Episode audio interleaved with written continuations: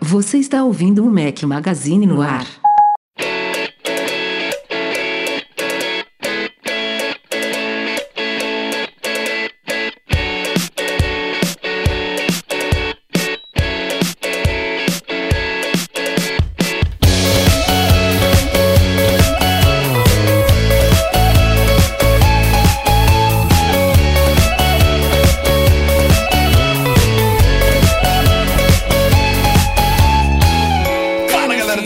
Magazine, bem-vindos ao nosso podcast 487 ao som de Two Door Cinema Club, sugestão do patrão ouro Henrique Félix. Valeu, Henrique, boa dia, boa tarde, boa noite, boa madrugada a todos. Fala aqui seu host gripadaço, Rafael Fishman, Eduardo Marques, bem-vindo de volta. Obrigado, beleza. Como foram as férias? Soltou um patão aí, um pato grande. Um pato grande de ouro.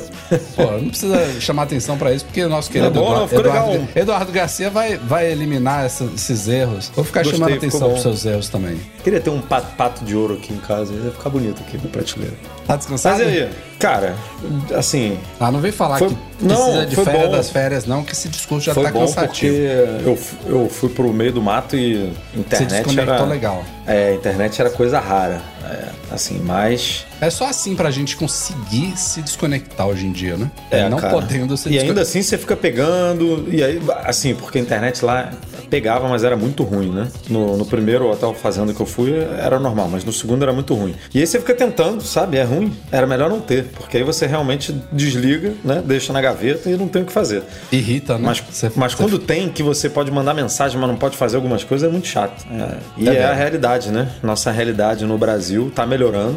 Em muitas cidades, muitas cidades pequenas, a gente já tem inclusive fibra, coisa que cidades grandes, em alguns bairros importantes de cidades grandes, está chegando agora. Você disse É, que um gente- desses hotéis tinha a fibra já pendurada na árvore ali. Então, é, e, é, e é uma, era uma cidadezinha, sei lá, vou chutar aqui. A cidadezinha mais próxima devia ter 5 mil habitantes e olha lá, sabe? Uma coisa bem pequena e já tinha fibra. E aqui em casa, por exemplo, na minha rua chegou fibra esse ano. Então, pra vocês verem aí como é que é. Mas é Brasil, né? Muito grande, país continental. Ah, tem esses problemas É, o- aí. é o que a gente se falou quando você Que estava estamos reclamando resolvendo. disso. Eu acho o Brasil é muito grande, beleza, mas estamos em 2022. É, é, é triste. Mas isso tá pra mudando agora, cara. Isso tá mudando, inclusive, com. A gente tem aqui um patrão Platinum, né? Que é um provedor de internet de Reitec qualidade, de fibra. Fibra. E empresas como a Reitec Fibra é, são as que dominam o, O interior, a né? disponibilidade de internet no Brasil, né? Porque esquece Rio de Janeiro, São Paulo, né? As grandes, as grandes capitais e tudo. Se você for pro interiorzão, 60%, 70% da internet do Brasil é, é de responsabilidade dessas empresas menores que estão cumprindo esse papel, porque essas, os grandes players abandonaram esses locais, né? Não tá, ah, cidade com menos de, sei lá, 50 mil habitantes eu não vou nem atender. E aí, agora, nos últimos anos, essas empresas estão chegando e estão levando internet de fibra, cara, para esses lugares. Então, e aí aumentando a, a concorrência, a competitividade. Então, um abraço aí para os nossos amigos da Reitec Fibra, Boa. que fazem um belíssimo trabalho aí. E vamos aproveitar e já falar também dos outros patrões Platinum aqui. A gente inverte. Falamos aí da Reitec Fibra, mas o Mac Magazine do ar também é apoiado pela FixTech, a melhor assistência técnica especializada em placa lógica de Macs, e pela ICAIU, a solução completa para consertar, proteger, comprar ou vender o seu produto Apple. E o agradecimento aos patrões fica para o final. Os patrões ouro, claro. Mas a todos, muito obrigado aí pelo apoio que dão ao nosso trabalho, tanto lá no Patreon quanto no Catarse. E falando em apoio, temos também Apoio editorial aí que eu queria destacar neste começo de podcast. Saíram dois vídeos da semana passada para cá no youtube.com.br Mac Magazine, um dos, da nossa série de QA, de perguntas e respostas, intitulado O que esperar do Apple Watch Pro, mas essa foi uma de, sei lá, 20 perguntas que selecionamos em mais um QA mensal aí que a gente coleta pelo Instagram. Aliás, quem não segue, arroba Mac Magazine lá no Instagram. Também temos conteúdos diferentes que a gente separa lá para o nosso Insta. E saiu também um outro MM Entrevista Entrevista, dois quadros aí periódicos. O MM Entrevista, a ideia era que fosse mensal, mas é muito difícil, né? Conseguir alinhar agendas e conseguir pessoas que tenham disponibilidade top e topem dentro do nosso cronograma. Então, às vezes atrasa um pouquinho, mas dessa vez foi uma entrevista muito especial com, olha aí, um patrão ouro. Wendel Bellarmino, que é nadador paralímpico brasileiro, inclusive ganhou medalha de ouro em Tóquio 2020 nos 50 metros livres. Conversei com ele um pouquinho sobre a trajetória dele profissional e pessoal, claro, mas adentramos bastante aí na interação e na relação que ele tem com o mundo Apple e com o Mac Magazine. Então, confiram aí. Talvez muitos de vocês não conheçam o nome do Wendell, mas eu acho Pô, que vocês vão curtir tem que, demais. Tem que ver o vídeo só para ver a quantidade de medalha que o cara tem, meu amigo. Na introdução dele ali, o cara é brabo. É, é brabo mesmo. Muitos títulos. Eu cito no vídeo, ele, ele falou da vontade que ele tem de ir num MM Tour com a gente, não conseguiu ainda por questões de cronograma. O cara treina todo dia, né? Três horas no mínimo dentro da piscina todo dia. E aí eu citei para ele que no primeiríssimo MM Tour tivemos um cego conosco, o Eduardo Homem de Sá, que, pô, foi uma experiência demais, né, Edu? Foi, e foi bem foi. no primeiro MM Tour. A gente tava aprendendo a fazer a viagem e aprendendo com ele também. Foi muito bacana e vai ser um prazer. E ele ensinou muita coisa pra gente de iPhone, né? Como ele mostrou pra gente como ele usa o iPhone. Não, teve um dia que eu fiquei época... acho que meia hora olhando ele usar o iPhone. Ah. Babando assim, sabe? Já não, naquela é incrível, época. Isso, incrível. isso foi, primeiro MM Tour foi o quê? 2012, 13? Ah, tem. Não, 12 não, porque 12 eu tava morando fora. Deve ter sido 14 por aí. Que seja, ah. vai, já, já tem quase 10 anos aí tem, de MM com Tour. Certeza. Então, imagina o quanto que a coisa já evoluiu, mas já naquela época, inclusive, o Wendell também, o primeiro iPhone dele foi um iPhone 4, se não me engano, ele fala no, na entrevista. É, então já foi mais ou menos nessa mesma época. Então, o que a gente viu com o Edu no MM Tour 1 é, provavelmente foi a mesma experiência ou algo muito próximo que o Wendell também teve quando ele entrou no mundo Apple. Mas enfim, confiram lá youtube.com.br Magazine e também mais duas dicas de artigos aqui, um do Bruno Cardoso, é o que o futuro reserva para o Apple Watch, o que, que pode vir aí pra, pela frente, o que está nos rumores, o que, que já foi citado em patentes da Apple, vale a pena conferir. E Priscila Klopper fez uma entrevista exclusiva com a Queries, que é a criadora de jogos, você já deve ter ouvido falar, de Horizon Chase e de Wonderbox também, que está no Apple Arcade, é uma desenvolvedora brasileira. Conversamos com a Queries, que inclusive temos também patrão aí, que é um dos executivos da Queries, é, abração para o Sandro Manfredini e o papo muito bacana aí é, de uma empresa que tem um baita reconhecimento baita internacional baita e que muita empresa. gente nem sabe que é brasileira, viu? É. Esses jogos aí, Horizon Chase, então fez estourou pra caramba, baita jogo. Wonderbox um dos também. É poucos que eu tenho instalado no meu iPhone, eu não sou de jogo, já falei aqui várias vezes, mas esse de vez em quando, assim, é, avião e tal. Gosto muito. Isso aí. Então, essas foram as duas sugestões de artigos dessa semana. Simbora para a pauta deste podcast.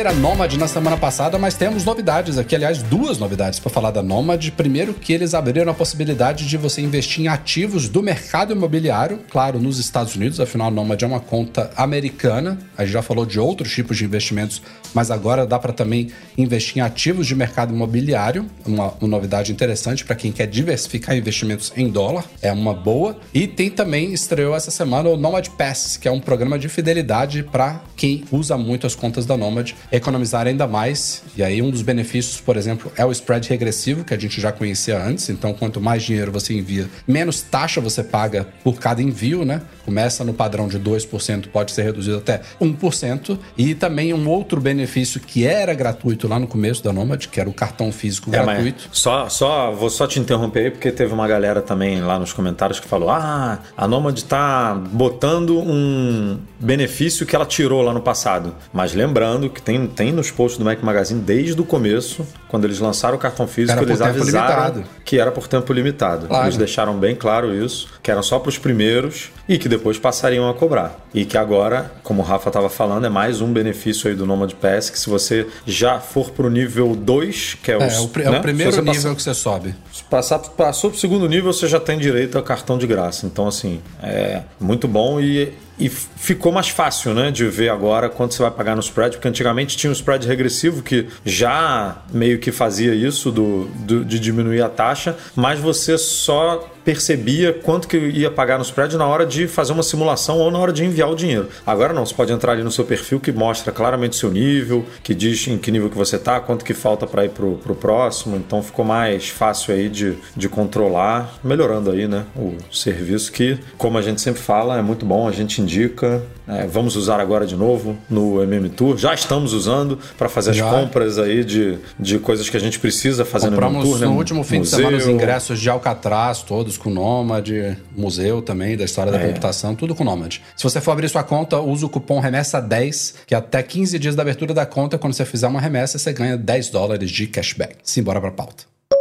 No podcast passado, que o Edu não estava aqui, a gente discutiu é, uma pauta que ainda era futuro e agora virou passado sobre uma até então futura visita de representantes do governo brasileiro, especificamente o ministro das Comunicações Fábio Faria e o presidente da Anatel, Carlos Bairrogui, eu acho que é esse o sobrenome dele, é, a sede da Apple. A gente viu eles, eles botaram lá na agenda como San José, é em Cupertino, eles foram no Apple Park de fato, para solicitar a Apple que libere o tal do 5G puro em iPhones. E aí essa polêmica toda, eu inclusive falei aqui no podcast passado, falei também no Q&A que teve alguém perguntando sobre isso, que essa questão do 5G NSA e do 5G SA, que é non-standalone e standalone, foi uma novidade até para mim, pro Edu também nessas últimas semanas, a gente não sabia. Eu, eu, eu sabia já que tem as tecnologias, as frequências frequências né, de sub 6 GHz, que é o é o 5G padrão, que pode ser puro ou não puro, que é o 5G mais difundido, que tem maior alcance e que já tem velocidades bem acima da média de 4G. E tem um outro 5G, que é o 5G millimeter wave. Esse sim, bem mais restrito, tanto em compatibilidade quanto também em disponibilidade no mundo inteiro. Então, o 5G millimeter wave ele só está presente nos iPhones vendidos nos Estados Unidos. Isso desde o iPhone 12. iPhone 13 é a mesma coisa. Se você olhar na lateral do iPhone, tem um recortezinho especial especial ali nos iPhones americanos, que é justamente a antena do millimeter wave. E essa tecnologia está em pouquíssimos lugares, não está no Brasil ainda, que é o de ondas milimétricas, traduzindo aqui, que é o 5G, que alcança as velocidades aquelas surreais mesmo, chega lá, sei lá, 4 gigabits e meio, se eu não me engano, ele chega. Uhum. Só que é, o alcance. É para ser é usado muito... em estádios, em, é um né, em muito, shows, em shoppings. Muito, é muito curtinho, assim. Muito curtinho. Não pode ter barreiras e tal. É uma ah. frequência muito alta, né? Então, o que a gente está falando aqui é do 5G sub 6 GHz, só que ainda assim tem esse 5G NSA, NSA, que aliás já é melhor do que o tal do 5G DSS. Que esse daí já realmente era quase como se fosse um 4,5G. O 5G NSA é 5G de verdade, mas ele ainda utiliza núcleos de redes de antenas do 4G, mas é um 5G de verdade. O SA não, é um 5G puro, é 100% tecnologia atualizada, tem velocidades um pouco maiores do que o NSA, mas principalmente uma latência menor. E curiosamente, os iPhones suportam isso, mas não está habilitado por software para uso no Brasil, que é uma outra curiosidade que a gente não conseguiu esclarecer ainda é se já existem lugares no mundo que isso está habilitado, né, no iPhone. Eu não sei se é só no Brasil que não está habilitado ainda, porque isso também depende de homologação, sabe? A Anatel precisava liberar isso e é justamente esse 5G que está sendo ligado agora é, no Brasil. Precisa de liberação de software, precisa de homologação, precisa de chip novo, precisa de é muita coisa, né, para você poder virar Aqui a chave. Ele usa, uma, ele usa uma frequência ah. específica. Então, hoje mesmo, dia que a gente está gravando o podcast, 4 de agosto, acabou de ser ligado em São Paulo, né? Não toda a cidade de São Paulo, mas em bastantes bairros, esse tal desse 5G puro. Então, esclarecendo, tem muita gente que já usa o 5G no iPhone e vocês estão usando o 5G de fato, mas esse 5G puro, é, como eu falei, representantes do governo foram lá e disseram, numa gravação ali no Apple Park, que a Apple se comprometeu a liberar isso até setembro, que coincidentemente ou não, é quando vai sair o iOS 16, né? Então, se isso estava nos planos ou não, não, não me importa muito, mas eu quero ver se vai se concretizar mesmo, né? Se, se vai sair um update específico para isso até setembro ou se o iOS 16 já vai vir equipado para essa novidade, né? É. Agora, eles devem ter colocado o São José lá na agenda porque a reunião deve ter sido lá no Madianos, né? Levaram, né? levaram a galera lá para almoçar e, sei lá, tipo de coisa que um e-mailzinho resolveria, né? Não, não precisava perder tempo indo para lá para fazer isso, mas não vamos entrar aqui nesse mérito, vamos só comentar a tecnologia, que é Aliás, realmente eu, eu, não sei nem, a gente não sabia. Não, né? Eu não então... entro nem muito no mérito de ir lá, de fazer uma reunião via Zoom, telefonema. A questão é, isso é, era necessário é, solicitar a Apple isso, sabe? Se é uma coisa que o iPhone suporta, uma vez liberado no país, a Apple simplesmente não. Será que não vira uma chavinha, não, eu, sabe? Na minha opinião, e aí cada um pode ter, obviamente, a sua não é um assunto de governo isso, né? Isso é, é oferta e demanda. Se a, se a Apple entende que no país já tem a rede tal disponível, ela decide se quer ou não oferecer. Não é, não acho que é o governo que tem que ficar, ei Apple, liga isso, ei Samsung, liga aquilo, ei LG, liga isso, ei Motorola, oferece isso. Não, não compete muito, né? Compete ao mercado em si. A Samsung ir lá e botar o 5G puro no telefone dela e falar, olha aqui galera, eu tenho 5G puro. E aí a Apple falar, caraca, eu também tenho que oferecer isso, né? É uma briga saudável entre as empresas. Eu não, não vejo porque é, o governo tem sim que se preocupar com homologar, com dizer, não, aqui no Brasil vai funcionar na frequência tal, precisa ter essas especificações, precisa, precisa ser assim, assim, assado. Para vender o telefone aqui tem que ser assim, beleza. Agora, pedir para empresa tal para liberar, ainda mais um. A gente até conversou isso, né? Um produto que tem uma penetração tão pequena, né? No, na população brasileira e tal. Tipo, é, um, é uma preocupação muito, sabe, muito pequena pro pro governo tá pensando nisso, né? Tipo, é, tem coisas a... mais importantes, até na área de telecomunicações, para você se preocupar do que liberar 5G no iPhone, né? Não sei que eles tenham pensado nesse aspecto que você falou, mas usando a Apple tipo como exemplo, sabe? Como bode expiatório, vamos dizer assim, tipo, ah, solicitamos a Apple, a Apple diz que vai fazer e já, já fica a mensagem para todas as outras que não merecem a nossa é, atenção. bem ou mal,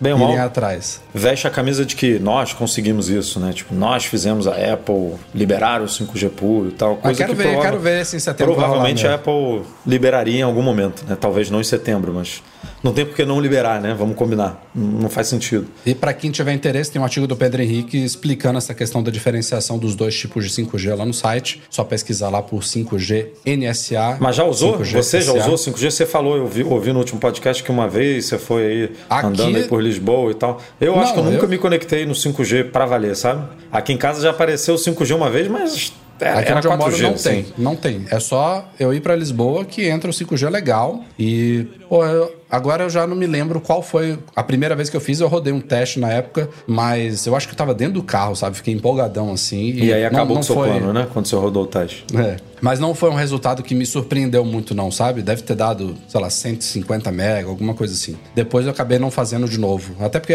isso foi logo no comecinho, foi a primeira vez que eu vi 5G no iPhone e tal. E já também não sei se qual é o 5G daqui, se é SA, se é NSA, não sei. Isso tudo é novidade para mim. E vejam só, vai acontecer este ano algo que aconteceu não tem tanto tempo assim.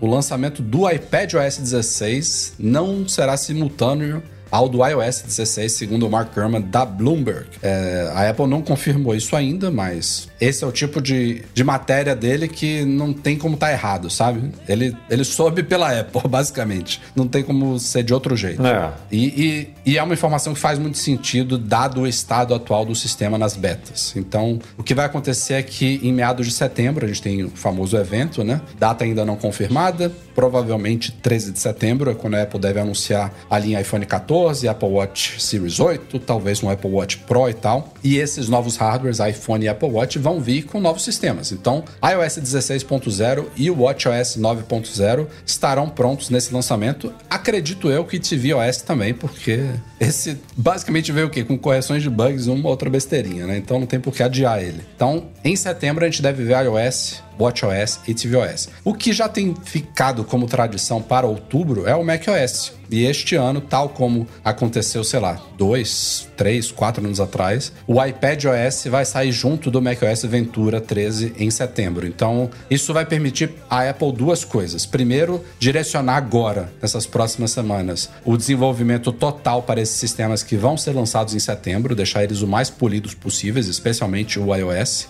que é o carro-chefe. E depois ela vai ter, a partir do momento que ela finalizar né, as versões 16.0, que não é em meados de setembro, né? Ela finaliza isso no comecinho do mês, porque os milhões de iPhones que vão chegar ao mercado tem que estar tá com o sistema instalado, né? Então ele é finalizado muito antes do momento que a gente acha que é. E aí, a partir do momento que ela finaliza esses trabalhos no iOS 16, ela, ela pode então se focar mais nos outros dois sistemas que ainda vão ser lançados provavelmente só em outubro, que é o iPad OS 16 e o macOS Ventura. E assim, não é um grande transtorno. Eu a gente já falou aqui várias vezes, né, dessa ânsia de ter novos sistemas todos os anos e de a Apple meio que se engarguelar com esses cronogramas é, que são atrelados a lançamentos de hardware, né? Acaba que ela não pode lançar o sistema quando ele está pronto, que seria o ideal, né? Tipo, beleza, quer lançar um, um por ano?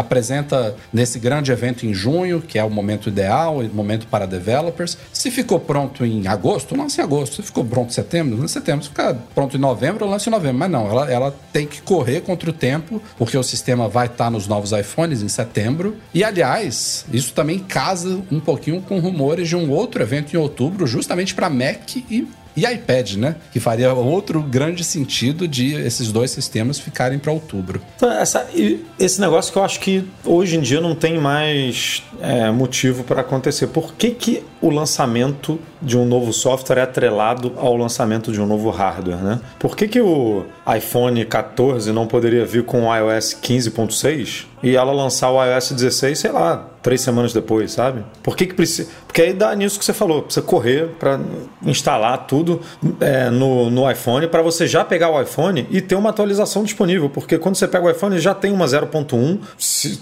se não tiver uma ponto 1 já disponível, que já aconteceu isso. Porque assim. Aliás, aliás nesse ano que o iPad OS ficou para depois, ele foi lançado simultâneo com o iOS ponto 1. Quando saiu foi. o iOS ponto 1, não me lembro se foi 13.1. Ah, aí lançou aí saiu o iPad, OS. O iPad, eu acho que ele já veio como 13.1 também. O iPad OS já veio no ponto 1 daquela vez. Foi 12, e aí, 13. É, e aí isso é ruim, cara, porque assim, eu até entendo a questão de dividir o lançamento do iOS e do iPadOS do, do macOS, né? Porque, bem ou mal, a Apple dá uma poupada ali nos servidores, não tem todo mundo baixando 200 mil sistemas operacionais no mesmo dia e tudo. Mas todo ano tem algum recurso que depende de todos os seus dispositivos estarem rodando esses novos sistemas, sabe? Vou dar um exemplo bobo aqui. Tags no Notas, tá? Teve um, teve um ano aí, acho que foi agora, né, no, no iOS 15 e no macOS Monterey, a Apple passou a suportar tags no Notas. Aí você atualizou o iOS, né, para o iOS 15, pôde botar lá, encher o teu Notas de hashtag para poder organizar suas coisas.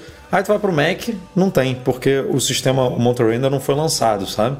E esse ano vai, provavelmente vai acontecer a mesma coisa em algum é, aplicativo nativo da Apple. É, por exemplo, vou, vou, dar um exemplo. Apagar mensagens que, no. Não, apagar mensagens, é, adiar e-mail, né? Botar snooze no e-mail lá e tal. Você vai poder fazer isso no iPhone, mas não vai poder fazer isso no iPad e não vai poder fazer isso no Mac. Tipo, não, não, para mim, assim, pensando nas pessoas que, né, que tem um ecossistema, que tem mais de um produto. Tem pessoas que só têm iPhone, tem pessoas que só têm Mac, tem pessoas que só têm iPad e essas pessoas vão viver né, bem sem esse tipo de problema.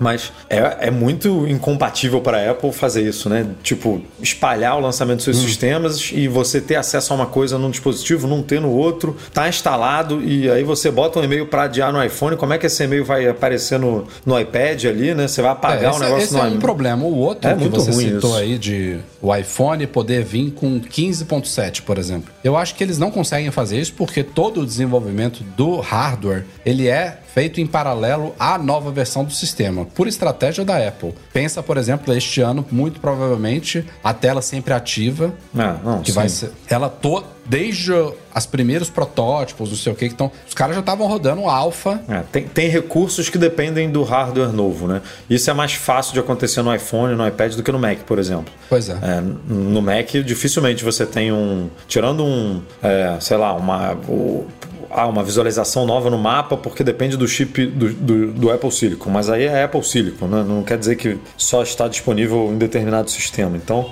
no iPhone, realmente, até para diferenciar, a Apple usa essa estratégia de é, é, recursos do software que são atrelados a novidades do hardware, né? Alguma Sim. coisa nesse sentido. Aí, realmente, não tem como fazer isso que eu falei, mas é muito, é muito decep decepcionante, de certa forma, para quem está inserido no ecossistema, esses detalhes de usar uma coisa em um negócio e não usar no outro. Tipo, pô, é, e aí demorar um mês, um mês e meio, né, para você poder é, usar aquele recurso no seu Mac ou no seu iPad, como vai ser esse é. O ideal então, nesse caso aí que você está falando, para alguém que se planeja, que tem conhecimento disso, como você, porque tem muita É, gente que nem sabe, né? É, não É segurar a onda. Segura a onda um mês, já segurou Por outro lado, vários. você não quer segurar, né? Você quer. Pois.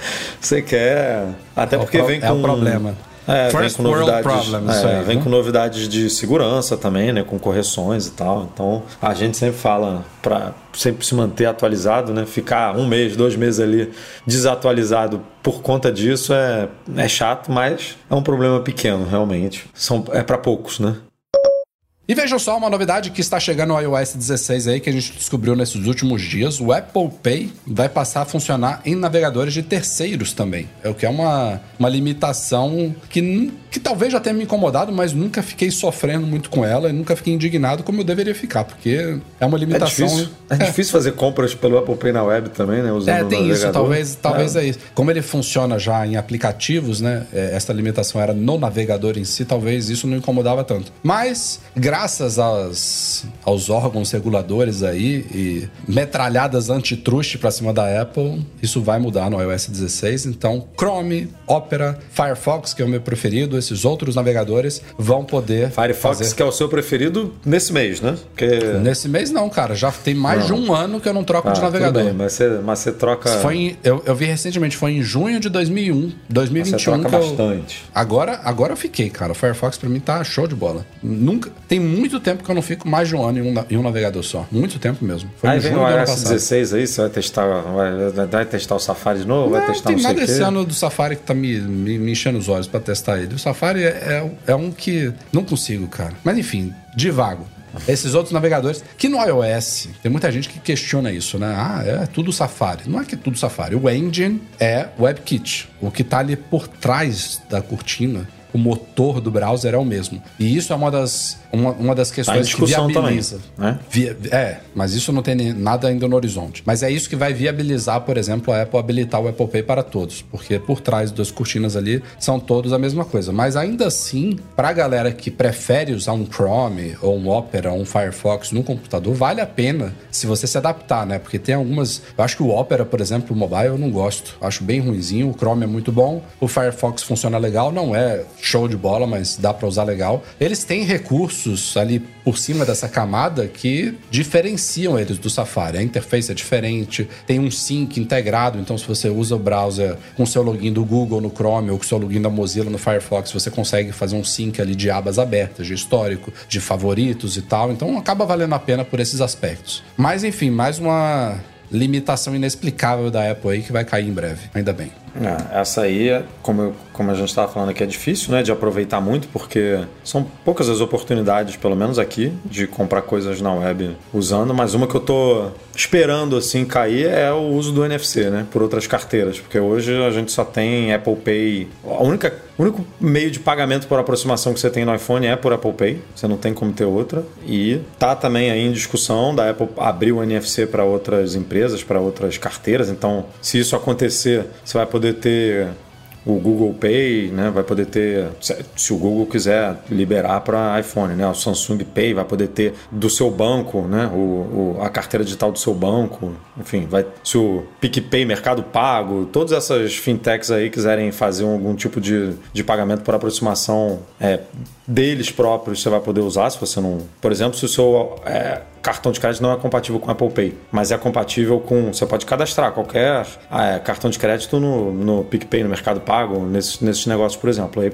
você poderia fazer compras por aproximação no iPhone é, com essas carteiras em vez do, do, é, do Apple Pay. Então, isso aí eu tô mais curioso para ver se vai rolar realmente do que uma simples compra pela web no desktop que pouquíssimas pessoas realmente devem fazer hoje em dia. Esse aí se. Ainda, ainda não saiu, né? Como outras coisas, não saiu nenhuma determinação que a Apple vai ser Não, obrigada a abrir. Só tá investigando, é. E ainda assim, eu acho que é, um, é uma das coisas que ela vai lutar contra, apelar, tentar adiar o máximo possível. Porque, não sei se vocês sabem, a Apple ganha um trocadinho em Ganha. cada transação realizada pelo Apple Pay. Então, é outro motivo, inclusive, para ela abrir para outros browsers, né? Porque Isso, isso beneficia ela. A pessoa usar mais o Apple Pay por meio de outros browsers é bom para ela. Esse outro aí de abrir para outras carteiras, muito pelo contrário.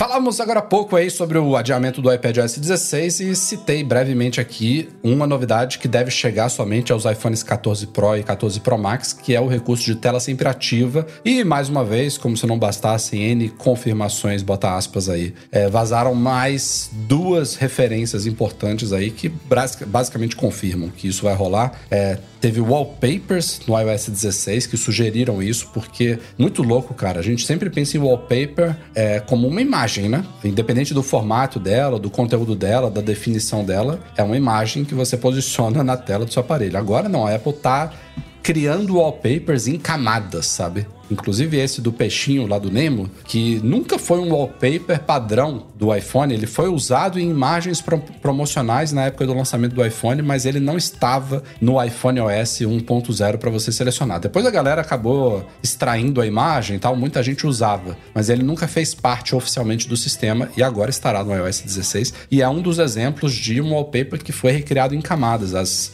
os peixinhos ali, as a partes do peixe e da, das plantas em volta, elas elas são separadas, elas são construídas em tempo real justamente porque vai haver algum tipo de animação e de efeito especial aplicado sobre o wallpaper no, no modo tela sempre ativa, que é outra novidade, né? O fato de o wallpaper ficar visível, mesmo que esmaecido, é uma coisa diferente do que a gente imagina de uma tela sempre ativa, porque todos os Androids que tem isso é, há e, cinco e... anos atrás, eles apagam tudo, deixam somente a hora e os widgetzinhos ali para ter o mínimo de pixels ativos possível. É isso para pensar na bateria, né? Porque se, se a Apple está fazendo dessa forma, provavelmente gasta mais bateria, ela não está muito preocupada com isso, então podia liberar para todo mundo logo, né? Pro, pro Mas é aí que tá. É o que eu ia colocar aqui. Por que, que ela só está liberando agora nos modelos Pro? Por causa de 1 Hz. A taxa de atualização provavelmente impacta mais a bateria do que.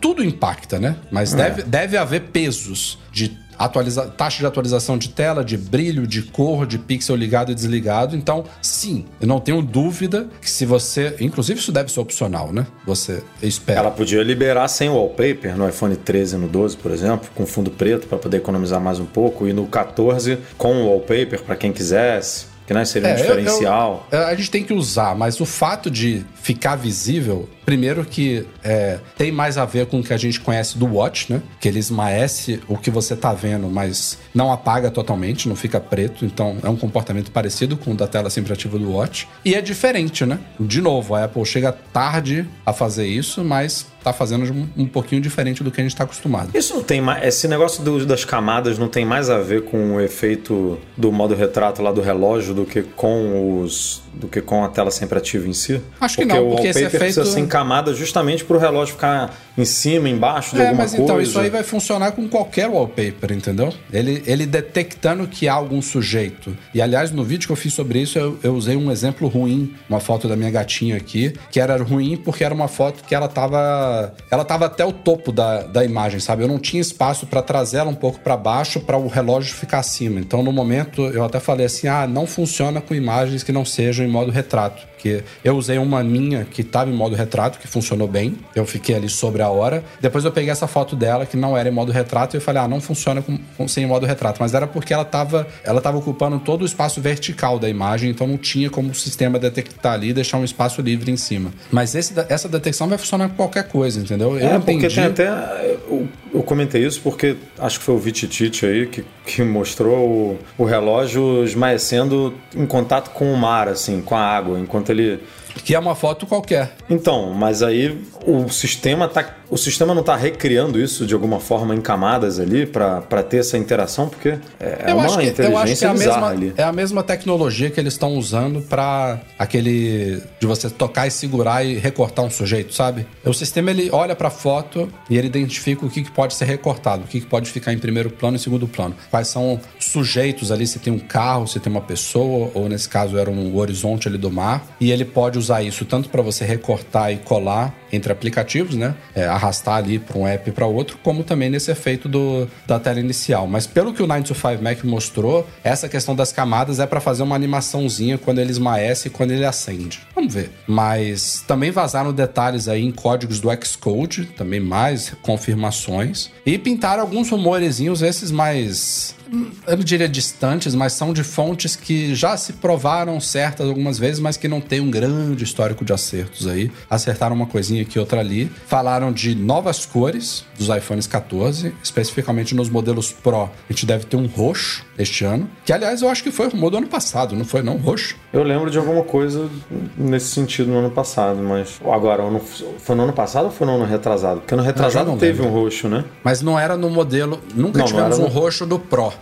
Não, no Pro nunca. Pois é. Era, no, era na linha comum. E, e o verde também deve ficar não sei se na mesma tonalidade do verde alpino, né? Que a gente já conhece. E outra curiosidade aí trazida esses dias contraria rumores que a gente ouviu nos últimos meses sobre um possível aumento de preços na linha, especificamente sobre o modelo de entrada, que vai ser o iPhone 14 normal. Ele deve ficar, segundo esse rumor, no mesmo valor atual, que é de 800 dólares. Porém, vale notar que a linha em si vai subir de preço porque a gente deixa de ter o mini, né? Então, é. o modelo de entrada agora vai ser o de 6,1 polegadas. Então, inevitavelmente, a linha vai partir de um valor acima de antes. Só que ela parte também desse modelo que ocupa hoje o mesmo patamar de preço que deve continuar ocupando. Então, eu acho que nesse aspecto faz sentido, sabe? Eles não aumentarem, porque já estão eliminando o um modelo mais barato, né? Não, eu go gostaria muito que não aumentasse, porque só, só da linha ser rearrumada dessa forma, ela já aumenta o preço médio do aparelho, né? Porque você está tirando, é você tá, você tá tirando a opção mais em conta. Mas não sei, cara, porque as coisas estão aumentando muito, né? A inflação tá,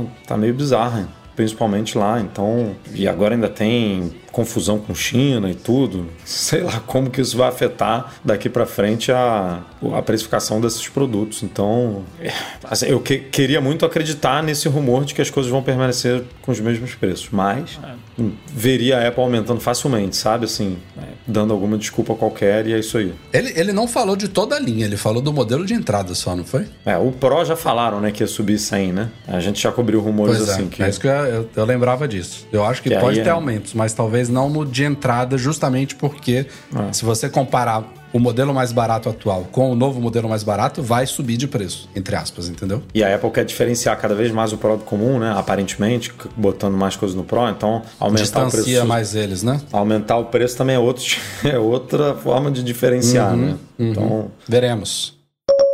Um outro rumor que eu agora já não estou lembrado se surgiu no ano passado, mas que já não era para os iPhones do ano passado, foi trazido pelo Gurman também da Bloomberg. É uma possibilidade de iPhones futuramente se comunicarem com satélites. E esse rumor foi trazido pelo Gurman como uma, um recurso de emergência. Tipo, imagina que o iPhone está no meio do deserto, sem Wi-Fi, sem 4G, sem 3G, sem 2G, sem nada. E, e a pessoa precisa de ajuda. Ela pode, ela vai poder futuramente talvez inclusive já na linha deste ano, se comunicar com certo tipo de satélite para mandar tipo uma mensagem, um SMS curtinho, ó, tô perdido, vem me salvar aqui, GPS, sei lá, coordenadas e tal. Mas a notícia da semana não tem muito a ver com isso. Tem, tem a ver com comunicação por satélite, mas é algo muito mais bacana, que é uma, um, uma tentativa que a Starlink está fazendo de homologar a possibilidade de iPhones e Androids também, smartphones, se comunicarem diretamente com seus satélites. Não é uma coisa para agora, ainda está começando a homologação, tem liberação de frequências específicas, tem que ter compatibilidade com aparelhos e tal, mas a possibilidade em si é muito interessante, porque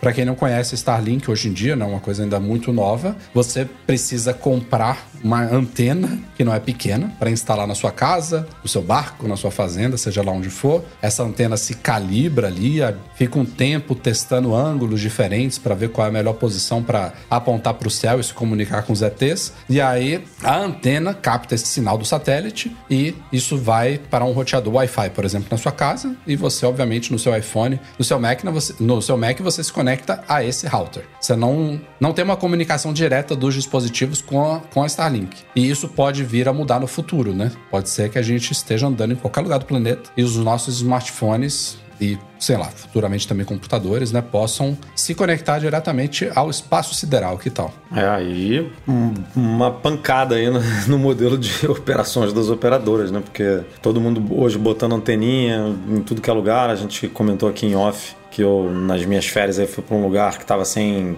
Wi-Fi, mas não só Wi-Fi, não tinha sinal de operadora, né? Senão eu poderia ter usado 3G, 4G, mas nem isso tinha também. Então, é, se vier algo assim em algum momento, e as assim, porque as operadoras não vão lançar satélites, né? Que nem a Starlink, porque isso é uma coisa um pouquinho cara hoje em dia. A, Starlink não está é. sozinha. Tem, tem empresas aí que estão querendo brigar por isso daí. A Amazon, inclusive, é uma delas. É, mas você vê que é só gente com um pouquinho de dinheiro, né? Então vai mudar o, o, o cenário, né?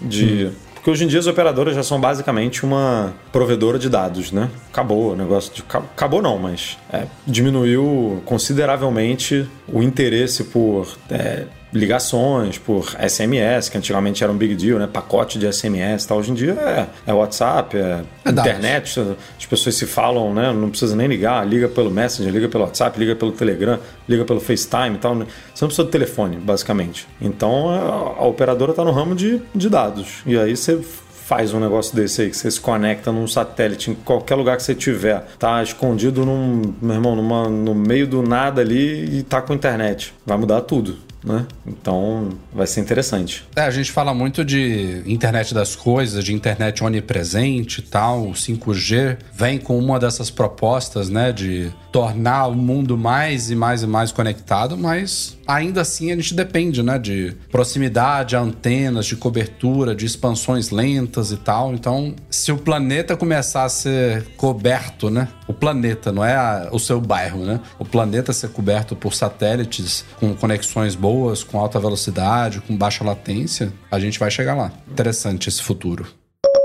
E vazaram hoje de um site chamado My Smart Price, que tem um histórico aí de vazamentos desse tipo, renders do que deverá ser o iPad de décima geração. O nosso querido iPad nada. o iPad de entrada, o iPad mais baratinho de todos, que deve ganhar, eu diria, este ano, provavelmente, junto a novos iPads Pro, essa nova geração, que vai ser a décima já. É... E ele tem algumas novidades animadoras, outras não tanto. Primeiro que ele deve vir, segundo, se esses renders forem precisos, né? Ele deve vir com design, uma, uma estrutura de design mais parecida com os iPads que a gente tem hoje, com laterais mais quadradas, com um estilo ali mais de acordo com a linguagem de design atual, porém porém, ainda manteria um queixo, uma testa, botão home ali frontal com Touch ID, nada de tela ponta a ponta, nada de Face ID. Lembrando estamos falando do modelo de entrada, que custa hoje a partir de 330 dólares, eu acho, 329. É, deve migrar, aí uma boa notícia, para o USB tipo C, vai ser o último dos iPads a passar para o USB tipo C em vez de Lightning. E perde com isso o conector de 3,5mm para fone de ouvido. É o, é o único dispositivo hoje na linha da Apple, depois que o iPod Touch foi morrido, foi matado recentemente é o último dispositivo iOS iPadOS móvel e mobile da Apple que ainda tem uma saída para fone de ouvido. E esse novo modelo, segundo esses renders, não terá. É, e na traseira ele deve manter ainda uma câmera só, que eu também acho que é de acordo com o modelo de entrada, porém com um visual que me pareceu ali muito do iPhone 10, Edu. É, meio doido isso, né? Com um flashzinho, sabe? Uma lente e um flashzinho embaixo, verticalzinho ali, bonitinho. Deu até saudade. Antes, antes da gente migrar para os cooktops. Né? a gente já falou sobre isso, né? Arrisco dizer que é a última geração aí desse iPad com esse, com esse formatinho, né? A gente arriscou isso na, na última geração, né? Décima. Não, mas é porque a gente já tinha discutido recentemente com base em rumores de que não seria dessa vez, né? Porque foi o que você falou aí, cara. 10 gerações, tá? Desde 2010 que foi quando o iPad foi esse, introduzido. Esse, esse, é considerado o iPad original, né? É, é o iPad original. É porque ele já teve vários nomes, né? Ele teve iPad, depois iPad 2, depois iPad de terceira, de, iPad de terceira geração que a, galera chamava de The New iPad, é iPad verdade. de quarta geração, depois iPad aí quinta, sexta, sétima, oitava e obviamente teve algum ano aí que a Apple, né, estendeu um pouco, porque a gente tem 12 anos né, de iPad e 10 gerações. Então teve, teve ciclos de um ano e meio, ciclos de quase dois anos aí nesse meio tempo para a gente chegar. É, é tá chegando agora na décima geração. Que, que, ele é o iPad original porque ele é o mais barato, ele é o de entrada, é o mais simples, né? E na, na época, em 2010, quando o iPad foi lançado, só tinha ele. E esse, esse iPad ele evoluiu para ser o iPad mais básico de todos. É meu doido isso. Ah, mas aí se você parar para pensar, é o mesmo raciocínio do iPhone, né? O, o iPhone mais, base, mais básico hoje não deixa de ser uma evolução do original. Né? Você, pode, você pode dizer que o, o iPhone, sei lá, SE é o sucessor do iPhone original ou o iPhone 13 Pro Max. Você pode escolher. O iPad eu acho que você também pode hum. escolher qual é, o, qual é o sucessor. É porque no caso do iPhone a gente não tem um modelo que se chama iPhone só, né? No caso é do isso. iPad a gente tem um modelo que se chama iPad, que é o, mei, o mesmo nome que foi lançado há 12 anos atrás, né? Então, é, mas assim, tá na hora de mudar esse eu não sei como que a Apple vai fazer isso, porque se ela mudar, eu tenho certeza que se ela botar um visual bonitinho, né, como o iPad Mini, como o iPad Air, deve roubar muitas vendas do iPad Mini e do iPad Air, né? Porque a galera... Ela só faz isso quando ela tiver uma boa diferenciação dos modelos top, né? Ela demorou e tá com muitos modelos, né, cara? E aí é. é difícil você diferenciar todos esses modelos, é complicado. Você tem um, você tem quatro modelos diferentes hoje de,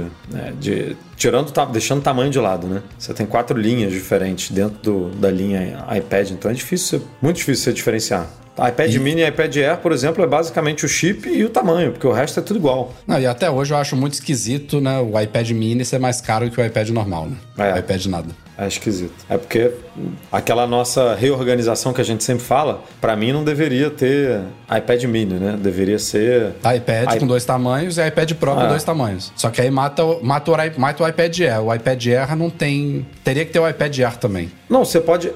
Reorganizando a linha aqui com base no que a Apple vem fazendo. Para mim, o iPad Air se chamaria iPad e o iPad Mini se chamaria iPad, você teria dois tamanhos, e o iPad Pro com dois tamanhos, e o iPad nada, que é o que a gente conhece, poderia ser muito é bem um, um, iPad SE, exatamente, okay, como, okay. Tem, como tem no iPhone, como tem no Apple Watch. Para a gente ter a, a, variação de preços e modelos que tem hoje, não dá para ser só dois modelos. O iPad, o iPad nada ele começa em 330 e o top, que é o iPad Pro de 12,9 com Wi-Fi mais célula de, sei lá, 2 tera hoje em dia, pô, ele custa o quê? 2.600, 2.700, 2.800 dólares. É uma coisa é, um, é uma amplitude de preços animal, sabe? Tem gente que fala assim, ah, que, so, que saudade da época tinha só um modelo. Qual, qual que seria o modelo? Não, o de não 300 dia, ou de 2.800 dólares? As pessoas falam muito isso lembrando daquele, da, daquele slide do Jobs que tinha, quando ele voltou à Apple, que ele cortou a impressora. É, o Jobs fez isso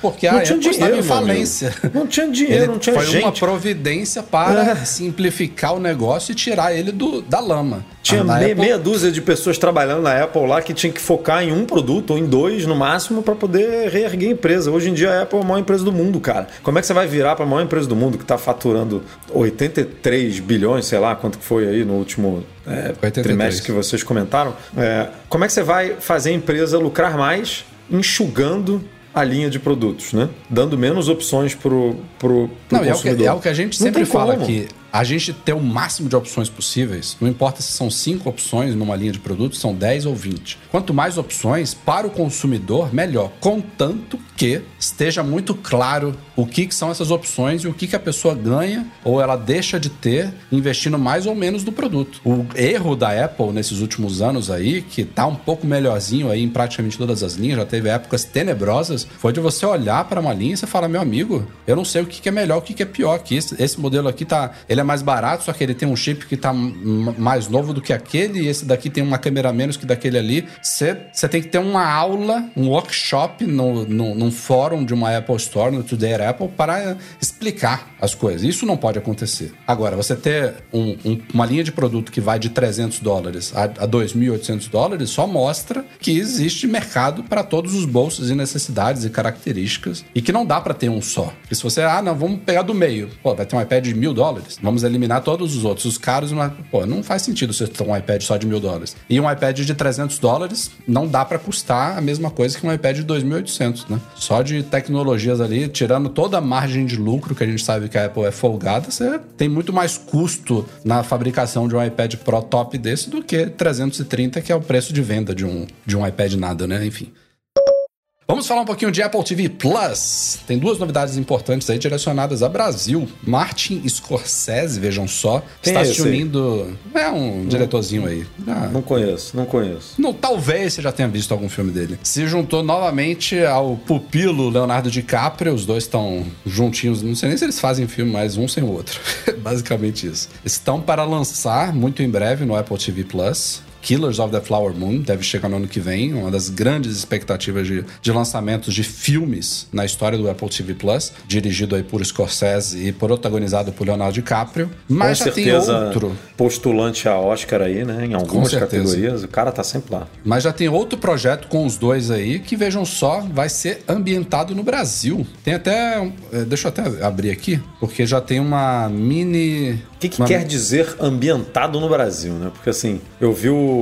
Não, você não vê, né? Westworld. Você vê? Não. Westworld da HBO, acho que foi na terceira temporada. Teve um episódio lá que os caras. Ah, vou me encontrar com o governo do Brasil. Meu irmão, meteram não é. um. Não é o Meteram caso, um, um malandro falando espanhol lá, todo enrolado, fingindo que era presidente do Brasil. O negócio todo ambientado, todo mal feito. Ó, Espero esse- que não seja assim. Esse projeto é uma adaptação de um livro de David Grant, The Wager, A Tale of Shipwreck, Mutiny and Murder. E aí tem um parágrafo aqui que resume bem a coisa. A história do livro se passa em janeiro de 1742, quando um navio britânico em ruínas, cheio de sobreviventes, desembarca na costa brasileira. Chamada The Wager, a embarcação estava indo atrás de outro navio espanhol cheio de, cheio de tesouros, o qual teria naufragado na região da Patagônia. As histórias de sobrevivência dos tripulantes faz com que eles sejam considerados verdadeiros heróis. E aí vai a história para. Então, daí o ambientado no Brasil. Vamos ver o que, que vem por aí. Mas vem coisa boa. Vem, vem coisa boa. E outra novidade interessante do Apple TV Plus aí é que a Apple estaria interessada negociando aí para produzir conteúdos de fato autênticos no Brasil, né? Conteúdos, espero eu, dirigidos por brasileiros e atuados por brasileiros. Conteúdos em português.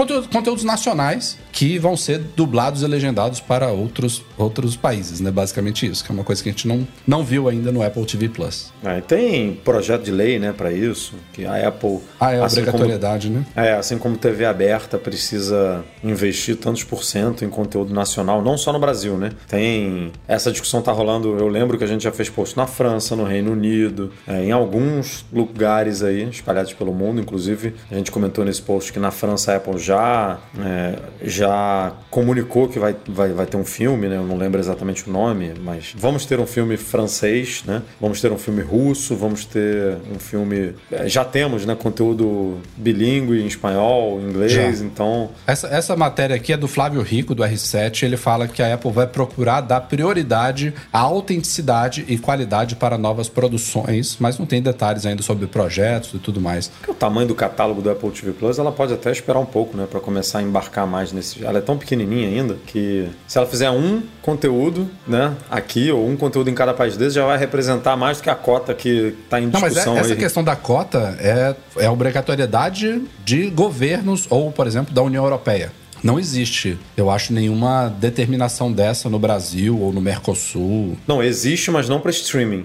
Existe Ah, pra para Estúdios. cinema, estu é, coisas assim, sabe? Para streaming, não tava na lei, né? Porque streaming é uma coisa que, sei lá, chegou agora. Então, Sim. eles estão querendo adaptar a lei, pelo que eu entendi, para incluir streaming também nessa jogada, ou criar alguma coisa só para streaming, com porcentagens diferentes. Mas a discussão é essa: ó, o- os caras têm que ter as mesmas, os, os mesmos bônus e ônus que a gente, senão não fica uma competição justa e tal, né? Aquelas coisas que a gente já, já ouviu falar em outros mercados, tipo streaming de música também. Bom, mas não tem nada confirmado ainda. Essas, esses acordos, né? Essas grandes produções, elas inevitavelmente vazam, né? Porque tem assinatura com diretor, com produtor, com roteirista, com atores, não sei o que. Não é à toa que a gente já sabe, por exemplo, de, Clear, de Killers of the Flower Moon aí do Scorsese, já tem dois anos no mínimo, e o negócio vai ser lançado no ano que vem só. Então, nesse, nesse mundo, essas coisas acabam sendo bastante antecipadas. Então, se rolar alguma coisa, a gente deve saber logo logo.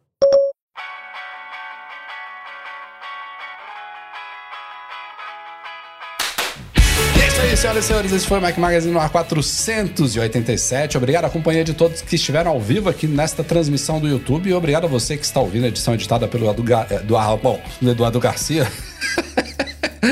Valeu, Edu. Vou dormir. Valeu, valeu, vai descansar aí, vai tomar uma pastilha aí pra ver se melhora essa Tá voz ó. aí. Tá aqui, ó. As pastilhas aqui, ó. Tá na mão. Ih, já, já detonou três aí. ó. Já, já foi. E, e só foi três, porque é uma delícia, cara. Essa aqui, vou... Aí, o cara, ó. Boa. Aí, Ó, sem aí. açúcar, limãozinho. Tá vendo?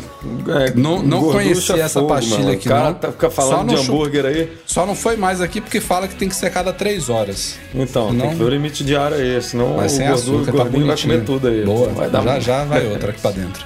Obrigado a todos. Já, já falamos dos patrões Platinum lá no começo, mas fica aqui nominalmente também, nominalmente, o agradecimento à galera do Patreon do Catarse, especialmente os patrões Ouro, Alain Ribeiro Leitão, Alexandre Patrício, Arnaldo Dias, Arthur Duran, Bruno Bezerra, Cristiano Melo Gamba, Derson Lopes, Enio Feitosa, Fernando Brum, Fernando Feg, Francisco Marchetti, Gustavo Assis Rocha, Henrique Félix, Henrique Veloso, José Carlos de Jesus, Luciano Flair, Nelson Barbosa Tavares, Pedro Cobatini, Rafael Dórceles, Rafael Mantovani, Romário Henrique, Sérgio Bergamini, Thiago Demiciano e Wendel Bellarmino da nossa entrevista está lá. Valeu, galera. Até semana que vem com mais um podcast. Obrigado pela companhia, pela audiência, pelo seu joinha e até breve. Tchau, tchau.